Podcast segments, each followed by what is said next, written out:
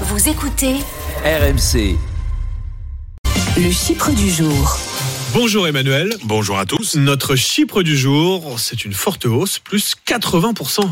Ah oui, c'est avec le guide Michelin dévoile aujourd'hui à Strasbourg son nouveau euh, palmarès. Alors au-delà de la gastronomie, l'enjeu il est bien évidemment économique et financier puisque selon les calculs des experts de Kedge Business School, obtenir une étoile, ça augmente de 80% le chiffre d'affaires d'un établissement sur trois ans parce que la récompense attire évidemment davantage de clients. Il y a plus de partenaires qui veulent s'associer euh, à, euh, à ce nouveau chef étoilé. Et puis les prix augmentent en moyenne de 25 à 30% euh, à chaque étoile gagnée. Mais attention, la récompense c'est aussi euh, une pression car euh, l'étoile obtenue, il faut la garder. Pour la garder, il faut investir. Si bien que si le chiffre d'affaires augmente, la rentabilité reste quand même assez faible. Elle est légèrement positive et elle bascule dans le rouge, évidemment, si vous avez le malheur de perdre le fameux macaron. Impact euh, majeur pour les restaurants, mais aussi pour les territoires. hein. Oui, bien évidemment, parce que les établissements étoilés, ce sont d'abord des locomotives pour les filières de production locales, les maraîchers, les éleveurs, les viticulteurs, les artisans qui fabriquent la vaisselle, le linge de maison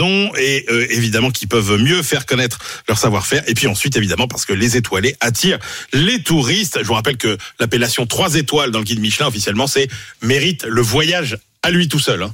Voilà. Et donc effectivement, euh, vous avez beaucoup de clients nouveaux. Et puis la clientèle étrangère aussi, Bah oui. euh, puisque c'est le guide le plus célèbre à l'étranger. Dans certains trois étoiles, jusqu'à 50% de la clientèle est étrangère.